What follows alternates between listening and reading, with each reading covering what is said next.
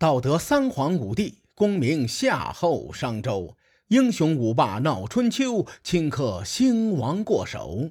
青史几行名姓，北邙无数荒丘。前人种地，后人收，说甚龙争虎斗？上期节目咱们说到，晋厉公纵虎归山，放了栾书和荀偃二人。在公元前五百七十四年的冬天，晋厉公去宠臣家做客，不料栾书和荀偃两人合谋，趁机将晋厉公抓了起来。回想几个月前。栾书和荀偃跪在晋厉公的面前，说：“我二人即使死了，也不敢忘记大王的恩德。”如今看来呀，这句话更像是一句反话，亦或是一种讽刺。此时发生在公元前五百七十四年的这场风暴，对晋国产生了巨大的冲击。我给列位详细说说。首先，国君晋厉公。被人囚禁，而且随时面临被弑杀的下场。其次呢，说说晋国的群臣，晋国的八卿中，三系翘辫子了，也就是死了三个；栾书和荀偃叛乱，又少了两个。没被卷入这场风暴中的卿大夫们，只剩下排名第四的上军佐韩厥，排名第五的下军将智武子荀盈。以及排名最后的新君佐是盖，荀盈和荀偃又是同一家族的不同分支。荀偃是中行氏，荀盈是智氏。此时呢，中行氏的实力远远强于智氏，因此在这个时代里，智氏以中行氏马首是瞻。把这个关系梳理清楚之后。列位可以发现，实际上晋国的八卿中，只有士盖和韩厥没有卷入这场权力的风暴中。事发之后，栾书和荀偃先找到士盖商议，士盖当场拒绝，说：“我是一个不入流的卿大夫，才疏学浅，这事儿我可没本事参与进来。”随后呢，他们又找到韩厥，韩厥拒绝的更干脆。他说：“从前呐，我在赵氏家里长大，这种恩情如同再生父母。可是后来赵庄姬诬陷赵氏一族，我都能忍住不出兵参与其中。现在我更不可能参与其中了。退一步说，您二位都敢囚禁国君，哪里还需要我呢？”栾书和荀偃看这两个人都不参与其中，也有些为难。他俩知道这事儿拖得越久，对他们越不利，所以在这一年底，鲁成公十七年，栾书和荀偃先杀了胥童。春秋在此处记载说：“尽杀其大夫。”春秋史官的这句话呀，其实是对胥童持贬义态度的。原因在于晋厉公以三系失民心而清除系氏家族。这事儿做的没毛病，可是胥童呢，借机抓捕了栾书和荀偃，则有引诱国君作乱的嫌疑，因此春秋史官才会这样评价胥童。此时我们回想一下，常于角作为诛杀三系的头号功臣，这老兄此前激流勇退，反而是保全了自身性命。相比胥童，常于角应该是高了一个段位。在胥童死后的第六天，鲁成公十八年周历正月初五，栾书和荀偃派手下的心腹程华杀了晋厉公，并且用一乘丧车收敛晋厉公的尸体，将他葬在了义城的东门外。晋厉公的一生短暂。而精彩纷呈。虽说有些穷兵黩武，可是他在位期间拳打秦国，脚踢楚国，身上有着麻遂之战与鄢陵之战的赫赫战功。谁能想到他的葬礼却是十分的凄凉啊！要理解这件事儿啊，咱们得先带入那个时代。周公制定礼乐制度的时候，对诸侯国君的葬礼有明确的规定。诸侯出殡，葬车有七乘，可是收敛晋厉公的葬车只有一乘。礼乐制度除了规定葬车的数量，还规定了诸侯去世后需要在宗庙中停灵治丧五个月，此后才能下葬。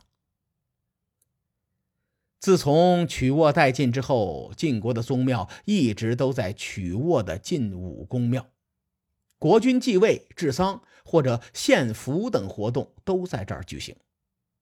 这么说吧，晋武公庙相当于曲沃这一支后人的祖坟。咱们举个例子啊，晋文公回国的时候，首先朝拜了武公庙。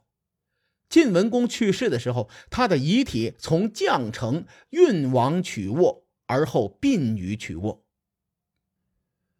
可是晋厉公同志不仅没有得到停灵治丧的待遇，甚至他的尸首都没能回到曲沃城的宗庙里，就被人潦草的埋在了义城的东门外。说句大白话吧，晋厉公是死了都没被埋进祖坟。他这种待遇，在当时的价值观来看是非常凄凉的。晋厉公被栾书和荀偃弑杀后，晋国群臣胆战心惊，惶惶不可终日。谁也不知道这场因权力斗争而掀起的风暴何时才能结束。此时，晋国的统治阶层已经是千疮百孔了，国君被弑，三系被杀，韩厥和士盖又明哲保身。啥也不管，就晋国这种内政啊，换谁看了都会胆战心惊。有人不禁要问啊，晋国都乱成这样了，楚国干嘛呢？嗨，这事儿咱们还真是要好好的说说。先说晋厉公去世的前一年，也就是公元前五百七十四年，诸侯联军两次伐郑，楚国两次救援。当时由于晋国在内斗，诸侯联军选择了主动撤兵。楚共王正雄心满满的打算北进中原的时候，叔雍人联合吴国出兵入侵楚国。叔雍在当时属于东夷的一支，咱们可以把它视为蛮夷。叔雍人战略眼光有点问题。他们误认为楚军在鄢陵之战中战败，从此不堪一击，所以呢，就引导吴军攻打了楚国境内的四个地区。这些地区主要在今天的安徽省巢湖市附近。我感觉这帮疏庸人可能是缺乏楚国爱的教育，他们在对抗楚军时，居然很膨胀的不设防。楚国一看有点懵啊。心说：“但凡有一个菜，树庸人也不至于喝成这样啊！我可是汉阳霸主楚国呀！你面对我居然敢不设防，楚爸爸今天就告诉你，什么叫做父爱如山，扇耳光的扇。”楚国大夫公子佗奉命率兵入侵叔雍，把叔雍人好一顿扇。史书上用两个字记录了最终的结果。叫做灭之。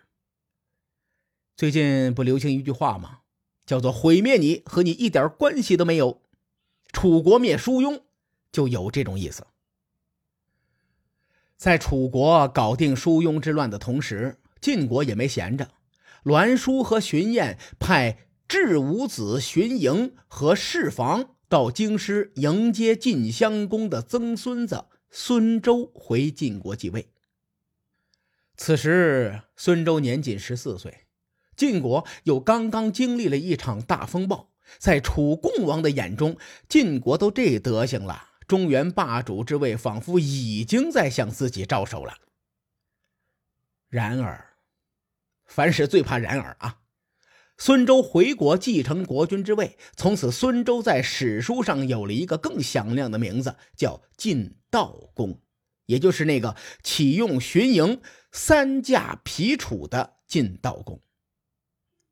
如果我是楚共王，看到这个历史剧情，我都想掀桌子不玩了。你说，好不容易盼来一个千载难逢的良机，结果上天给楚国安排了一个神一样的对手，那我上哪说理去？我个人是非常喜欢晋悼公的。关于晋道公有很多精彩的故事，至于其中的细节究竟如何，各位看官且听下回分解。书海沉沉浮浮，千秋功过留与后人说。我是西域说书人介子先生，下期节目咱们继续聊春秋风雨。